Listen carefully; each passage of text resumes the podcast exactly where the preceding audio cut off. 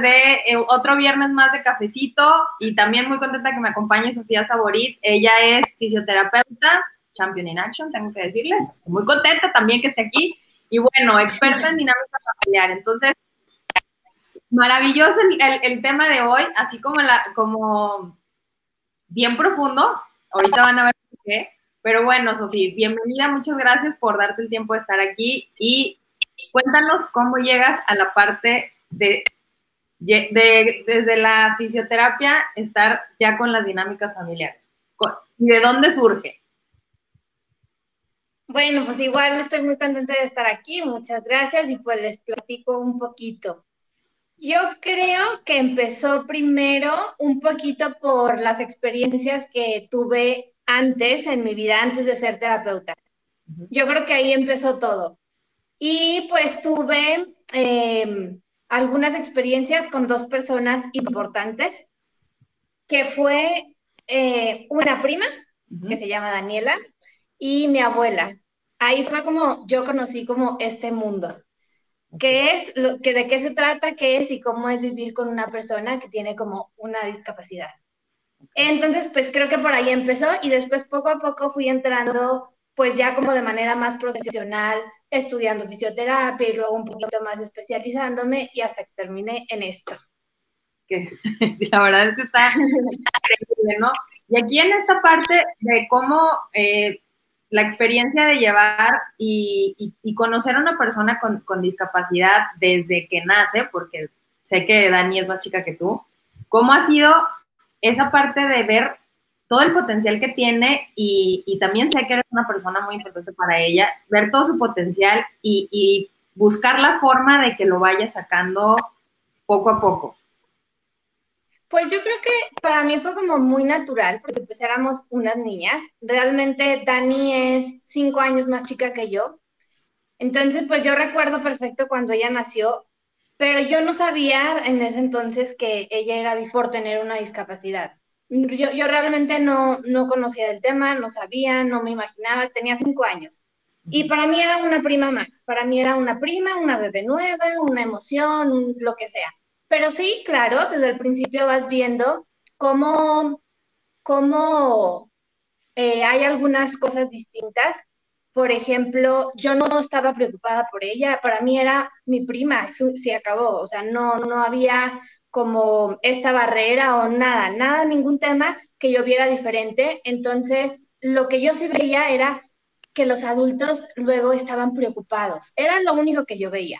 Pero fuera de eso, para mí Dani era Dani, mi prima, y se acabó. Entonces, eh, pues yo crecí con ella así, como cualquier niño, jugábamos, aprendía a convivir con ella como aprendí con cualquiera de mis primos, realmente para mí no, no estaba como esta parte de la discapacidad, para mí solo era ella. Entonces, pues creo que fue como muy natural y pues, el, pues la relación que creamos de primas fue dándose así, naturalmente. Jugábamos, convivíamos y con todos los demás igual.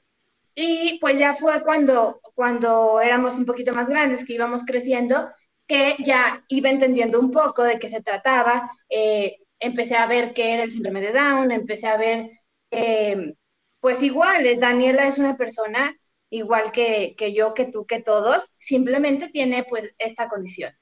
Pero fue como yo eh, viví y crecí con ella, teniendo a la discapacidad o, o, a su síndrome de Down como punto y aparte. O sea, no, para mí nunca fue como, como parte de la ecuación. Y creo que eso fue lo que me ayudó como a, verla a ella como, como persona, más allá de todo esto. Sí, porque realmente, y este tema es algo muy, francamente es un tema muy desconocido para muchas personas, para muchos de nosotros, que no tenemos esta, este acercamiento tan grande que anteriormente se manejaba de diferente forma, era como, no había tanta información y sobre todo dijiste algo muy puntual, los adultos estaban preocupados. Entonces, esa, esa parte de la preocupación, pues claro, imagínate como papás, como, como familia, es eh, algo nuevo para cualquier persona, eh, simplemente que sea, ser diferente, ¿no? O sea, desde el punto de vista que quieras, o sea, no, no necesariamente tiene que ser algo, algo tan complicado, pero es ser diferente como que no sabemos manejarlo diferente. Y de, de, ahí surge todo este tema, ¿no? O sea, cómo manejarlo diferente, porque la, la, familia influye muchísimo en los resultados que sean, digo, tanto mejores o, bueno, no, no que sean buenos o malos, simplemente influyen en los resultados. Y para ti, viendo tu forma de, de, de ver a las personas que tienen algún tipo de condición o diferencia, discapacidad, lo que sea, pero, ¿cómo ha sido esto aplicado a tu trabajo? Porque yo sé que hace un gran diferenciador, o sea, es, te dedicas a dar terapia a muchos niños que tienen parálisis. ¿Y qué pasa con, con, con esta parte que influye? Influye totalmente en cómo se ejecuta una terapia, cómo la dinámica que se crea. ¿Qué crees que te ha servido más a ti como con esta experiencia y qué le podrías decir a alguien que, que está en una situación un poco similar. Bueno, creo que esta parte también la fui aprendiendo un poco más adelante eh, con la segunda persona, que es mi abuela. Eh, creo que aquí fue distinto porque el, tema con mi abuela fue eh, mucho más adelante.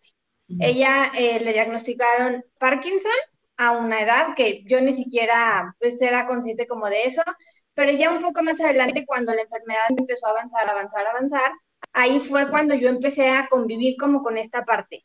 Pero ahí sí hubo un antes y un después, porque, pues bueno, yo, yo estaba con mi abuela y mi abuela era muy especial para mí, es muy especial para mí, pero tenía una cierta forma de interactuar con ella. Y después, cuando las cosas empezaron a cambiar por su condición, tuve que volver a aprender a convivir con ella.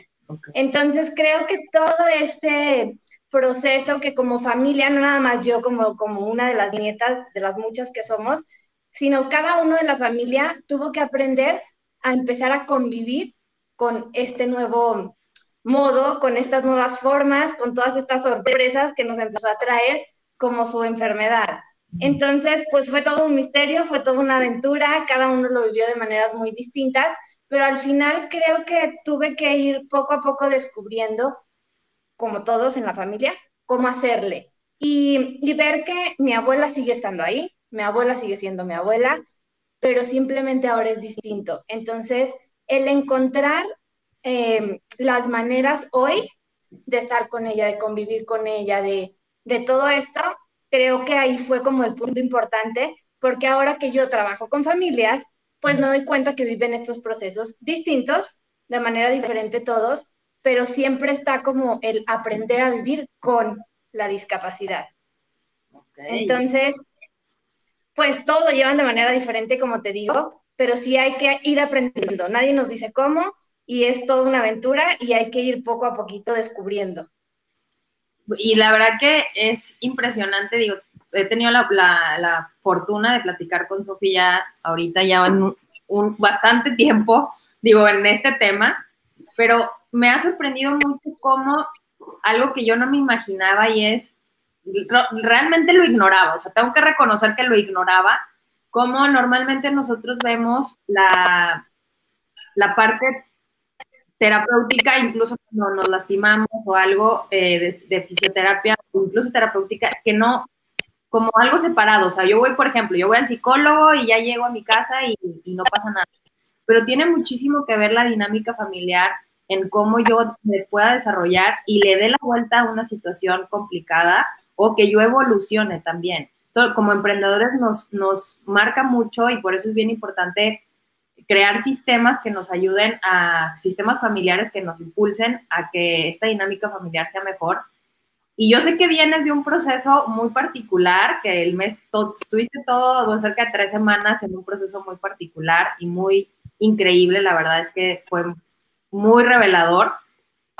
¿Qué fue lo que más, lo que descubriste tú sabiendo que la terapia, la fisioterapia funciona, que hay técnicas que son muy buenas, pero cómo fue este, como esta luz de decir, ok, si yo le sumo a la terapia toda una dinámica familiar, resulta que yo tengo 10 veces más resultados y tengo 5 veces una evolución más rápida.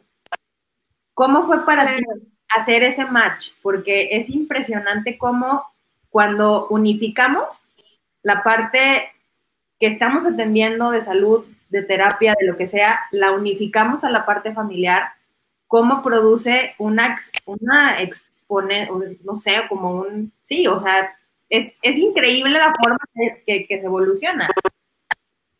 ¿Qué fue lo que te ayudó a darte cuenta de eso?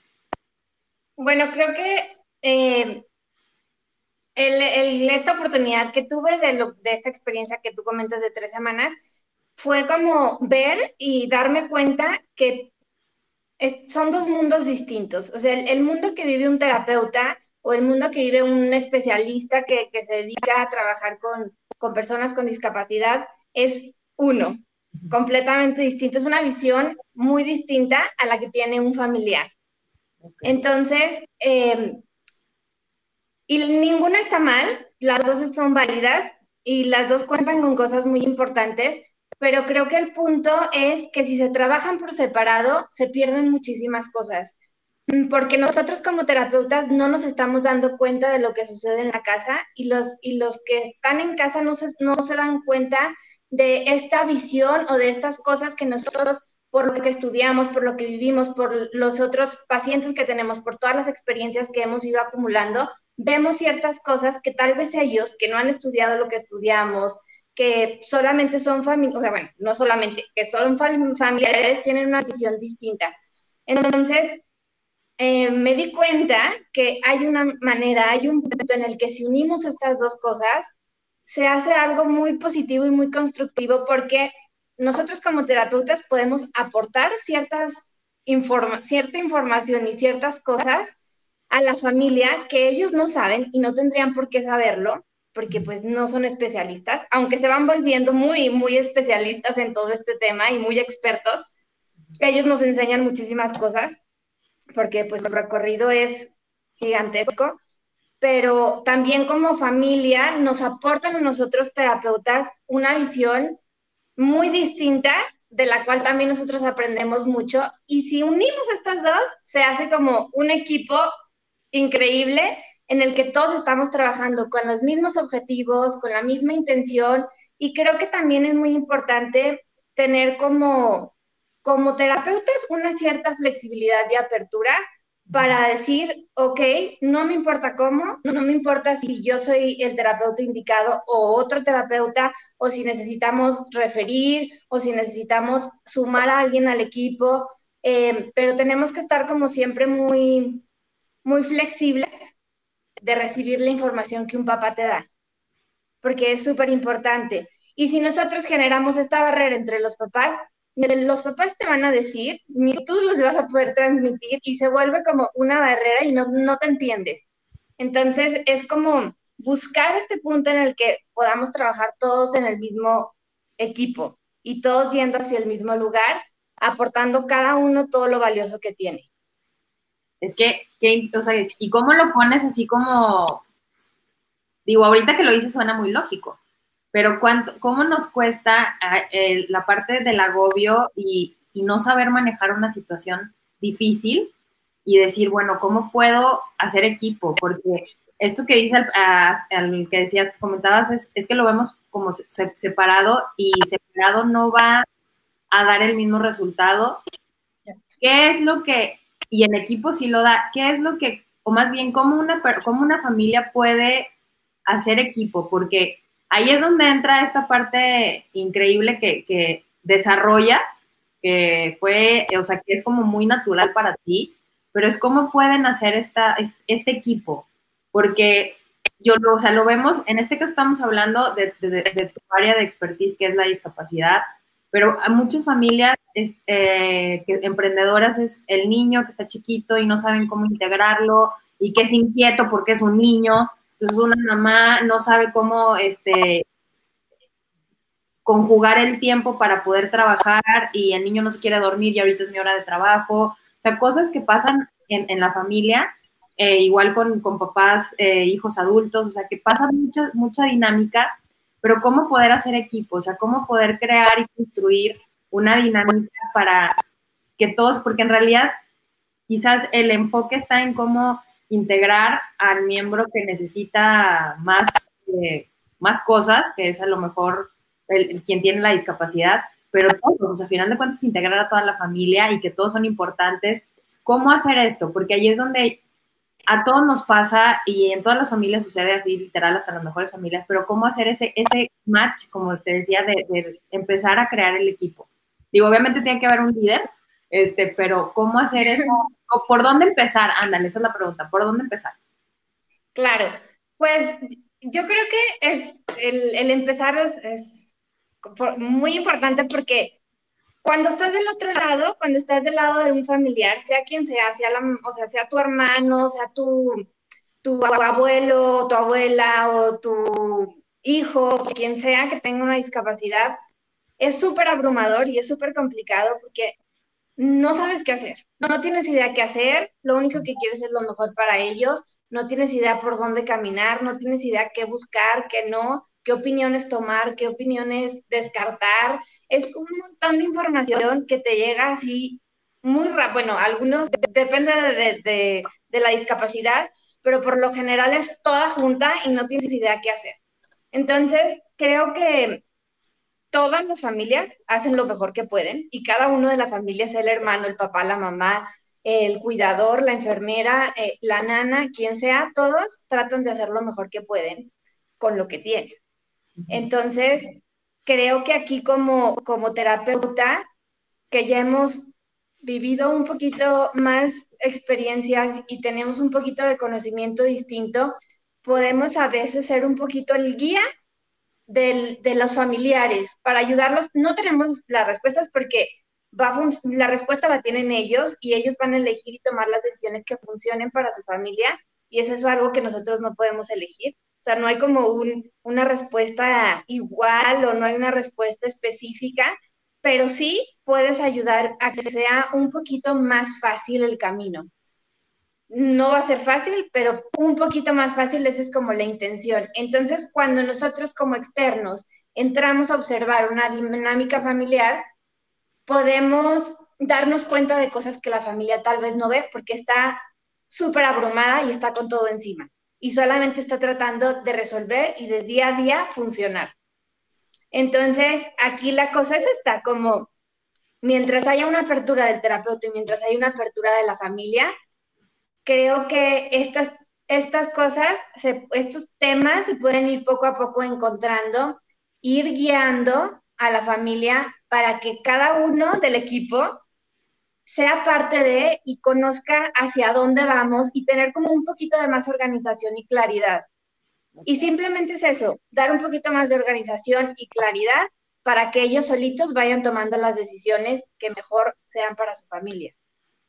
Sí, claro, porque es como, ya sé, ya sé a dónde quiero ir y pues ya trabajo sobre eso, ¿no? Y, y algo muy, muy importante es cómo trabajar la integración, porque eso es algo que, que lo que no conocemos, no, no, no es que, ya hoy me doy cuenta que no es que ni siquiera lo rechacemos, o sea, es, no, me acerco, y eso lo, lo pusiste en palabras muy puntuales, o sea, es cómo ¿Cómo puedo manejarlo? Es cómo puedo aprender, eso es la palabra, ¿cómo puedo aprender? Porque no lo conozco, no sé cómo se hace, tampoco quiero eh, equivocarme porque son temas muy delicados, no me quiero equivocar, yo creo que eso es algo que, que todos tenemos, es que no me quiero equivocar, todas las quienes son mamás siempre dicen que no me quiero equivocar con mis hijos y es como mucha presión, pero cómo hacer esta parte de, de la integración, o sea, integrar a todos a a lo que hay, o sea, realmente a la, la, situación familiar que está viviendo, la que sea que, que, que, tengan en este momento, digo, porque eh, a raíz de, esta pandemia todos tenemos una este, dinámica muy particular y muy diferente, pero cómo integrar a todos los miembros, porque eso es algo que me gusta mucho cómo lo manejas y que es muy importante, o sea, es muy importante eh, la integración y que cada quien sepa su lugar. Para alguien que quiera hacer esto, ¿por dónde puede empezar? ¿O qué, qué, cosas puntuales puede ir haciendo este, para realmente iniciar esta integración de toda la familia? Pues yo creo que, que es diferente para cada persona. Hay personas en la familia, tal vez que sea, que para ellos sea un poquito más fácil o más natural o más ir aprendiendo e ir adaptándose a todo lo nuevo o a sí, a, ir aprendiendo, ¿no? Pero yo creo que para empezar, para empezar, para empezar, una cosa muy importante es como darnos la oportunidad como hermano, como abuelo, como hijo, como nieto, como mamá, como papá, de conocer a la persona que tienes enfrente que tiene una discapacidad. Porque pues realmente por ahí es, es donde tenemos que empezar, darnos cuenta de todo lo que sí es capaz de hacer, todo lo que sí tiene, todo lo que sí hay, y a partir de ahí arrancar. E, eso creo que es lo principal. Tú como hermano, conocer cómo es tu hermano con discapacidad. Tú como nieta, conocer cómo es ahora tu abuela con discapacidad. O como mamá, cómo es tu hijo desde ahí, de qué le gusta, cómo, qué disfruta, qué no le gusta, cómo se puede comunicar, cómo no se puede comunicar, cómo puedo yo preguntarle, cómo puedo, o sea, mm, ir explorando, es explorar y, es poco a poco descubrir qué es lo que sí hay y nuevas formas. Entonces, creo que a partir de ahí ya es, si tú conoces a la persona, todo lo demás empieza a suceder. ¿Ok? ¿Y cómo hacer con esta expectativa que queremos? Y es que ahorita que dijiste conocer, yo me acuerdo, digo, la abuela, este, mi abuela adoptiva, pero que ella tenía una enfermedad crónico-degenerativa y que obviamente fue este, provocando una, discapacidad. Entonces, este, pero yo me acuerdo eh, que toda, simplemente es todo lo que tú puedas hacer está bien. Digo, yo no tenía ese, esa situación, yo la aprendí, y es como, puedes hacer muchas cosas. Y ahorita me acordaba que se ponía a ver películas de miedo y, o sea, cosas muy divertidas, porque digo, la, la era, es, fue motora su, su discapacidad, pero, o motriz creo, no sé cómo se diga, pero a final de cuentas no hubo una diferencia. O sea, ahorita que lo estás diciendo, sí es cierto, para mí no hubo una diferencia, simplemente había una adaptación, o sea, una adaptación a las circunstancias. Y a lo mejor es como el primer, o sea, ya como tú dices, y es agregarle esta adaptación de lo que sí hay, se lo has dicho a lo largo de todo lo que has platicado, o sea, adaptarnos a lo que sí tenemos para poder generar con eso una dinámica nueva. Pero ¿qué hacer con la expectativa? Porque eso es algo que le aparece cada cinco minutos y es como yo tengo la expectativa de que, en este caso, mi abuela sea capaz de eh, ir a cinco fiestas seguidas. Claro que no, la abuela le encantaba la fiesta, pero era fiesta y descanso. O sea, no puedo echarme este, cinco este, maratones de cumpleaños, o sea, no, era fiesta y descanso, o sea, acomodar los ¿no? Pero ¿qué hacer con la expectativa? Porque a veces somos muy exigentes con la expectativa y muy injustos, o sea, es como, ¿por qué? ¿A quién? ¿Qué hacer con la expectativa? Porque es muy dura. Sí, Sí, es muy dura y es muy difícil y no es de un día para otro, es un proceso y cada uno tarda, o sea, todas las personas tienen un tiempo para vivir el proceso. Por ejemplo, a mí personalmente me pasó que el, mm, bueno, yo toda mi vida este, he convivido con mi abuela desde que nací, todo el tiempo, pero llegó un punto en el que eh, por alguna razón yo estuve fuera del, del país y justo ese año fue su mayor cambio de la enfermedad. Entonces a mí me tocó como estar con una abuela, con una persona con ciertas características donde yo me podía relacionar con ella de muchas maneras y de pronto de un día para otro, bueno, en un cierto tiempo, yo vuelvo y mi abuela ya no era mi abuela de antes. Entonces, para mí fue muy difícil al principio porque por supuesto que la extrañaba, por supuesto que no es que se haya ido, no, ahí estaba mi abuela, pero ya no era, ya no podía platicar con ella, ya no podía caminar con ella, ya no podía hacer todas las cosas que antes hacíamos. Y entonces hay un proceso en el que te tardas un poquito, cada, persona un tiempo distinto, pero es duro aceptar como el ya no puede estar de esta manera. Entonces, pues sí es un poco un duelo, sí es un poco una despedida, sí es un poco un cambio y una adaptación de decir, ok, todo esto que yo viví con ella estuvo increíble, pero ya no puede ser más, o sea, ya no puede ser, no, por más que yo quiera, no puedo controlar esa parte. Y claro, por supuesto, em, siempre hay terapia, siempre hay maneras, depende de, de cuál sea la condición y todo, pero siempre se va a trabajar para que nuestros familiares estén lo mejor que se pueda, eh, tengan una calidad de vida y una vida muy digna. Entonces, eso no, no está peleado una cosa con la otra, pero hay una realidad y la realidad es difícil y es dura. Y aunque tú nunca vas a dejar de luchar porque tenga una calidad de vida la mejor que se pueda y su vida sea digna y, y, esté bien, vas a ir a las terapias que tengas que ir, le vas a dar los recursos, las herramientas que puedas darle, todo esto, pero al mismo tiempo tienes que aceptar lo que sí hay y, y despedirte un poco de lo que ya no puede ser o no estar esperando lo que podría ser y vivir con lo que hoy hay. Trabajando, sí, siempre por mejorar, pero siempre estar como muy presentes y decir, esto hay hoy y esto aprendo a disfrutar hoy. Entonces, pues yo tuve que aprender, así como todos tenemos que aprender y cada uno de mi familia ha ido aprendiendo, pero yo en lo personal, pues empecé a acercarme a, mi abuela y empecé a descubrir cómo puedo estar con ella, cómo puedo disfrutar con ella, eh, cómo la puedo acompañar, aunque no me hable, cómo me puedo comunicar con ella.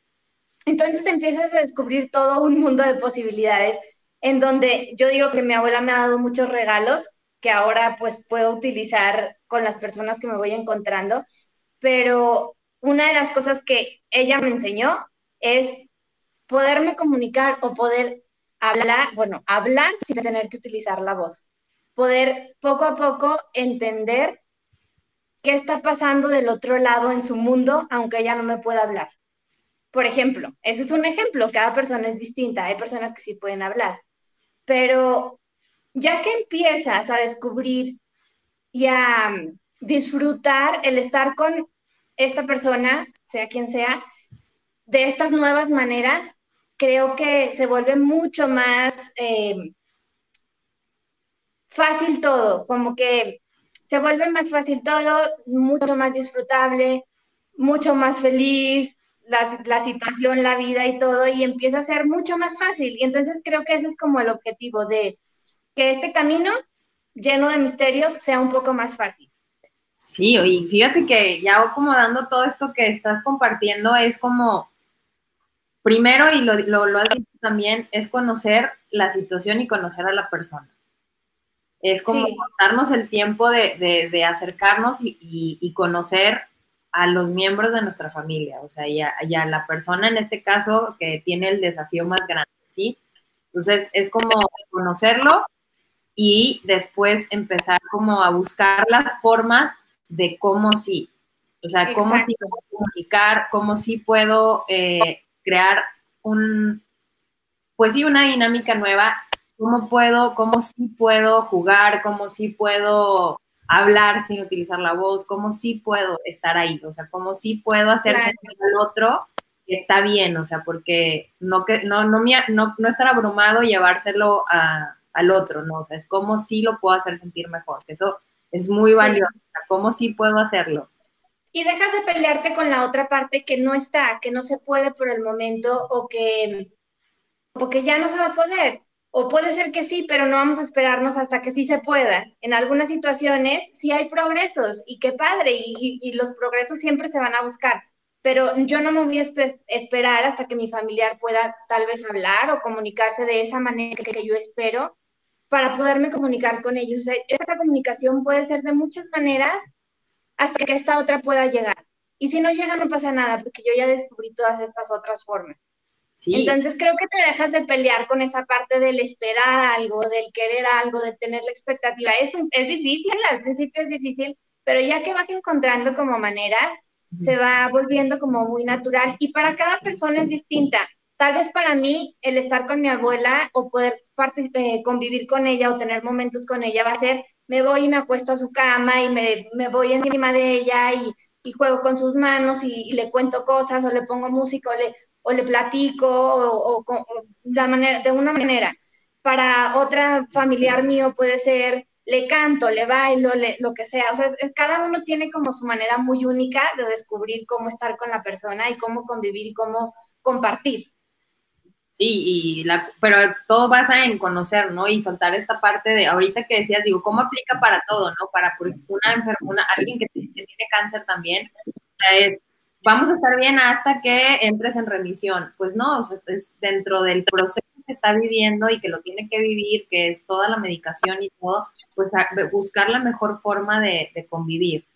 y tiene, el, el, a final de cuentas, pregunta, el, bueno, la respuesta a esta pregunta, en tu experiencia, ¿cómo ha influido la dinámica? O sea, viendo desde esta perspectiva de que la familia se incluya, de que se integre a todos los miembros, ¿cómo han sido los resultados? O sea, ¿qué, qué cambio has visto? Como decir, híjole, sí, la terapia está muy bien, pero como que esto está muy, pasaron muchas cosas y se, nos movimos muy rápido o es más lento. ¿Cómo es, cómo, cómo ha influido desde tu experiencia y lo que has visto últimamente que la terapia, el esfuerzo, cómo genera el resultado en la persona que lo necesita? Es que yo creo que todo parte de él. Si tú ves a una persona con todas las posibilidades y con todas las capacidades, esa persona va a responder con eso, ¿no? O sea, ella va a ser vista y va a sentirse vista como, como a partir, con, esa, con esos ojos. Si tú, si tú estás viendo a tu familiar que puede, que tiene, que hace, que, que a lo mejor de una manera distinta, pero que tiene la posibilidad, entonces esta persona se va a sentir con la posibilidad. Y eso creo que es algo muy importante que todos necesitamos, sentirnos que podemos sentir eh, motivación. La motivación es algo súper importante y básico que necesitamos todos los seres humanos con o sin discapacidad. Y creo que también es muy importante sentirnos exitosos, sentir que tenemos éxitos en la vida y que podemos. Si, si solamente estamos enfocados en lo que no puede hacer, pues esa persona también solo va a ver lo que no puede hacer si empezamos a enfocarnos en lo que sí pueden hacer, esa persona también va a empezar a ver lo que sí puede hacer y a descubrir, ellos mismos empiezan a descubrir todo lo que sí pueden hacer. Y entonces se hace una cadenita de ya estamos motivados, entonces empieza a intentar y entonces empieza a tener logros y entonces empieza a tener éxitos y entonces todo eso te lleva a más y más y más y más.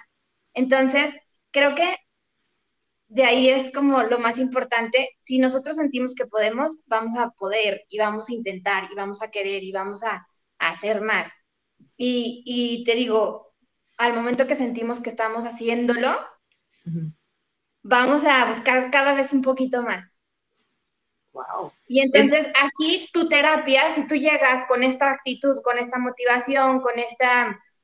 Eh, con todas estas posibilidades y sintiéndote que, vas a trabajar por eso y vamos a intentarlo y voy a hacerlo, vas a aprovechar tu terapia, vas a aprovechar a donde lo lleven y las herramientas que le den se van a aprovechar mucho más que si tú estás en esta otra actitud de no puedo, eh, voy a ser importante o suficiente hasta que haga y si nunca lo logro, ¿qué va a pasar? Entonces, pues fuera de motivarte y intentar, empiezas a hacer lo contrario. No hago y mejor no intento y no puedo y, y así. Entonces, pues es como cambio de actitud y el cambio de actitud te lleva a todo lo demás.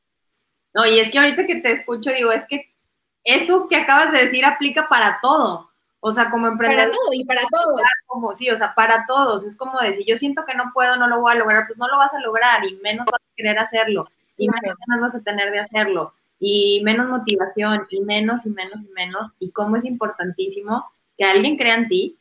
O sea, yo creo que eso es algo fundamental y que no hay que pasar por, o sea, si, si, si, tú, de hecho, Champion, si tú estás en esta situación de que nadie cree en ti, bueno, entonces tú empiezas a creer en las personas. O sea, también hay que ser esos generadores de cambio en el que creyendo y motivando a los otros, a veces nos vamos motivando a nosotros mismos.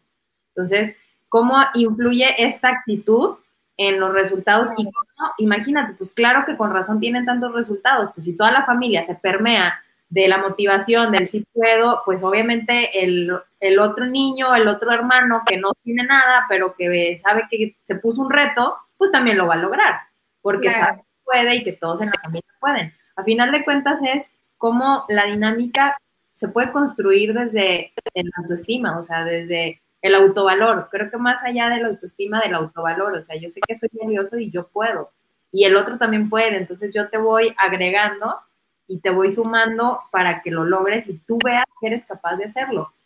¿Cómo puede ser? Que eso está maravilloso, sí, la verdad es increíble. ¿Y cómo puede alguien empezar a, hacer este cambio de mentalidad y empezar a buscar el sí, el, el cómo sí? porque a veces estamos muy abrumados y muy agobiados y es como yo puedo empezar a ver y a soltar lo que no hice quizás bien, pero empezar a ver el, el ok, que sí voy a hacer, o sea, cómo, cómo puede una persona empezar esa transición para generar esta dinámica familiar nueva. Híjole, eso es complicado porque tampoco hay una respuesta así tal cual, el cómo.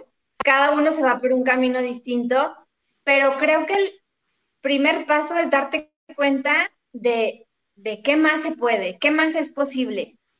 Entonces, en todas las situaciones, en un ejemplo, si, mm, no sé, por ejemplo, en cómo conviven pongamos el ejemplo de una familia en la que uno de los, de los hijos tiene una discapacidad, pero hay otros hermanos. Y la manera en que ellos juegan e interactúan es una, la que hasta hoy han podido eh, tener, por las herramientas que han tenido, por lo que han descubierto, por, por las posibilidades. Ha sido lo mejor que ha sido, o sea, que, sea, que ha podido ser. Pero entonces, si aquí vemos y nos preguntamos, ¿qué más es posible en esta situación? simplemente en la interacción entre hermanos.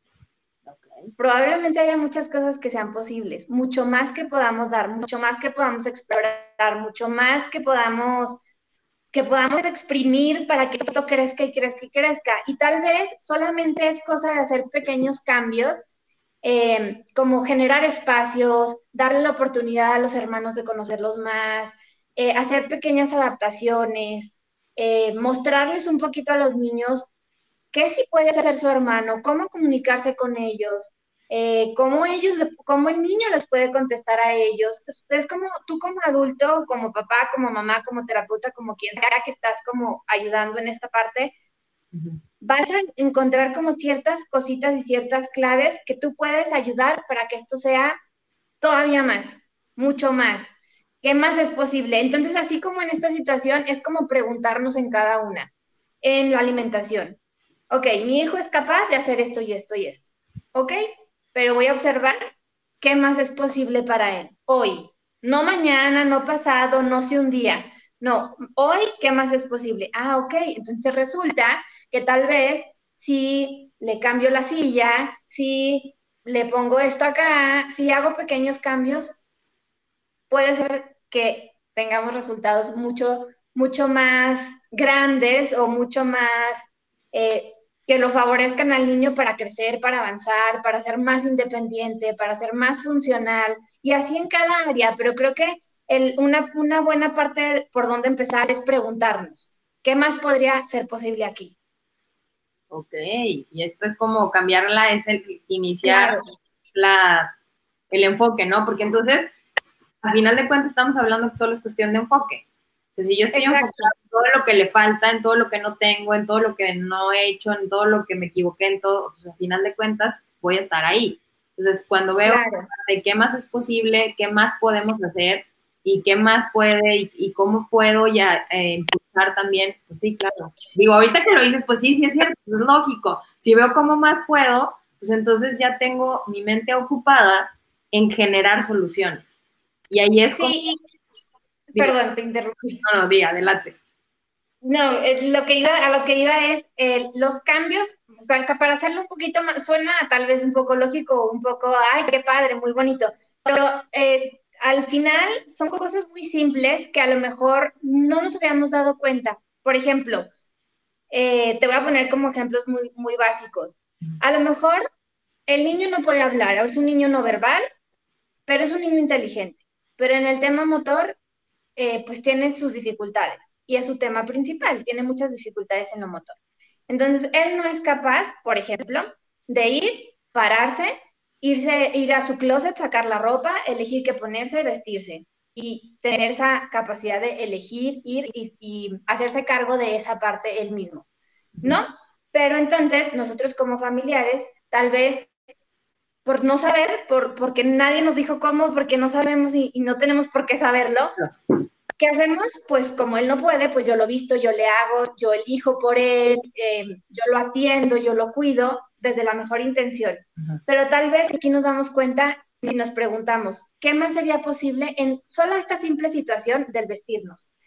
Ok, tal vez él no puede ir al closet y sacar su ropa y elegir, qué ponerse y ponérsela a él, pero tal vez él es una persona inteligente en el que sí podemos decirle, a ver, ¿qué prefieres ponerte? ¿Esto o esto? Y de alguna manera, aunque él no hable, él puede hacerte una seña, él puede voltear a ver lo que quiere, él puede hacerte un sonido, él puede agarrarlo con, con o señalarlo con un movimiento. Entonces, simplemente con ese cambio mínimo que fue preguntarle, ¿qué te quieres poner? ¿Esta playera o esta playera? Es un cambio que parece mínimo, pero a él le estás diciendo, tú sabes, tú eliges, tú eres dueño de tu vida, tú puedes eh, ser parte de esto.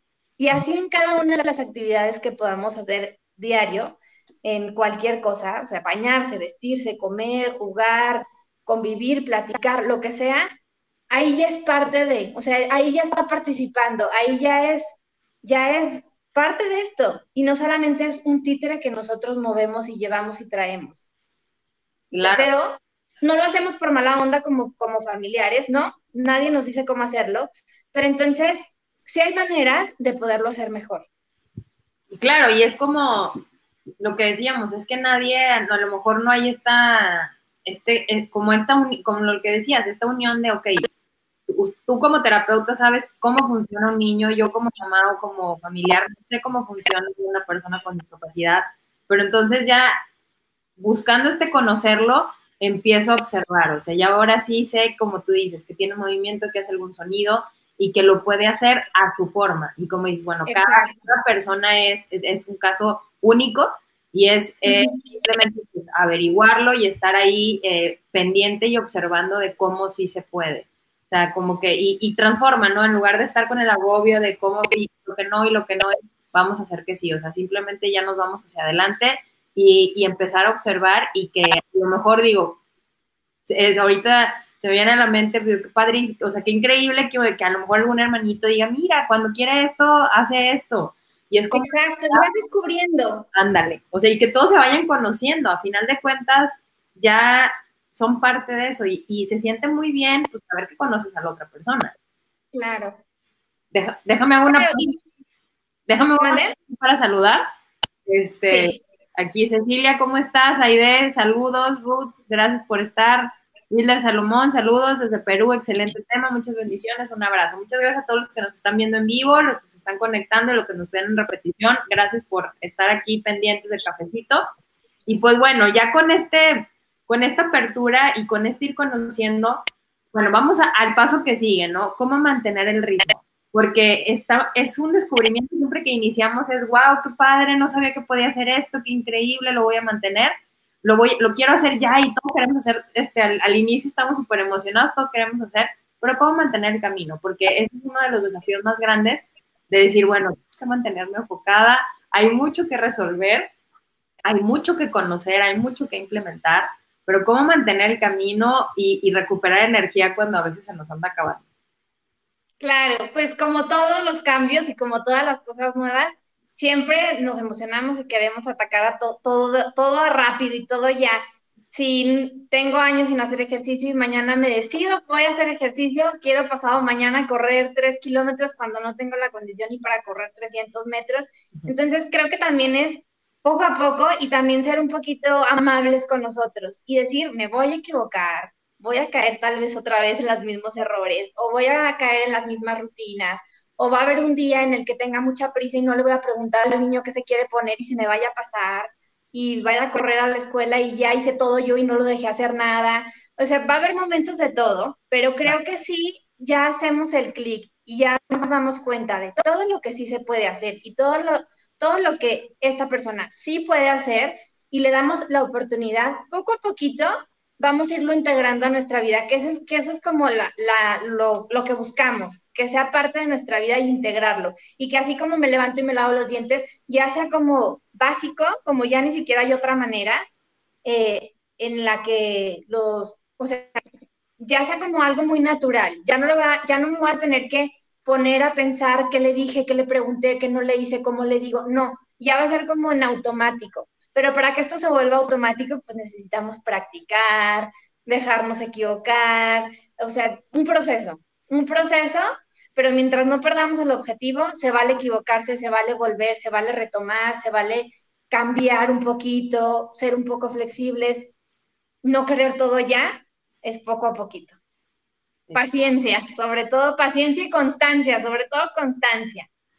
Sí, aquí dice Mariana, integrando a la vida. Sí, claro, y a la familia, y súper importante. Y, y cómo es, y empezar por uno. O sea, decir, bueno, ya hice uno, este ya es automático y ya voy por el que sigue. Porque yo, y eso de lo, porque son hábitos, a final de cuentas lo que estás, lo que compartes son hábitos.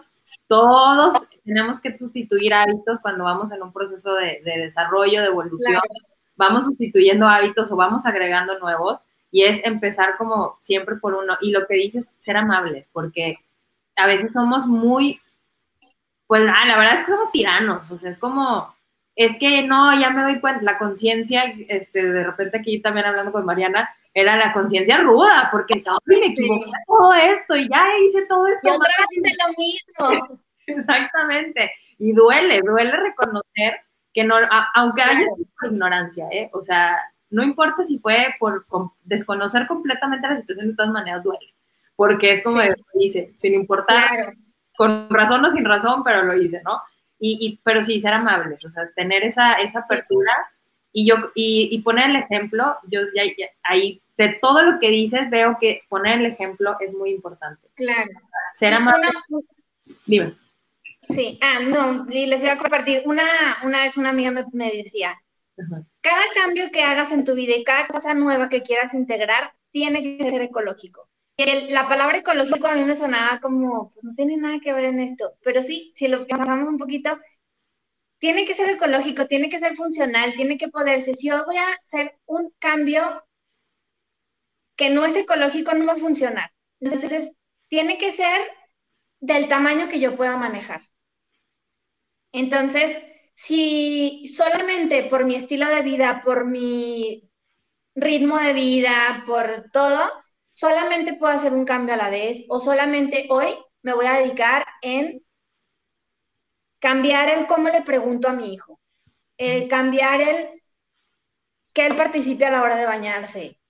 Una cosa a la vez y cuando ya se vuelve automático, te saltas a la siguiente, porque si queremos abarcar luego todas al mismo tiempo, va a ser mucho más tardado el proceso a que si vamos paso a paso, una por una, una por una. Claro, hay familias que tal vez tengan la, posibilidad o la facilidad de ir integrando más rápido o de hacer varias a la vez, o eso ya dependerá de, de cada quien, pero es siempre y cuando sea ecológico y puedas con eso, adelante. Si no, da un pasito atrás y solo con lo primero, o sea, paso a paso. Una cosa, luego otra, luego otra. Sí, la verdad que sí, aquí dice Mariana, ecológico, sostenible, sí, claro, primer paso, está buenísimo. Sí, es que a final de cuentas, esa, pues sí, la verdad es que esa palabra es como que muy particular porque pensamos en, en la naturaleza nada más, pero es verdad, o sea, tenemos que hacerlo de una forma natural, o sea, es como orgánica, simplemente es, es que sí, sale la autoexigencia y es como de, no, por Dios, o sea, si no lo has hecho en toda la vida, no lo vas a cambiar en cinco minutos. Y tener eso, como tú dices, o sea, que estar dándonos el espacio para que tenga su proceso también, o sea, que, que, que lo podamos continuar. Porque algo muy importante en este tema es que si queremos generar este sistema, pues si para, para alguien o si somos parte de, de del, del núcleo familiar que podemos influir es simplemente comenzar a hacerlo por nosotros, con nosotros mismos.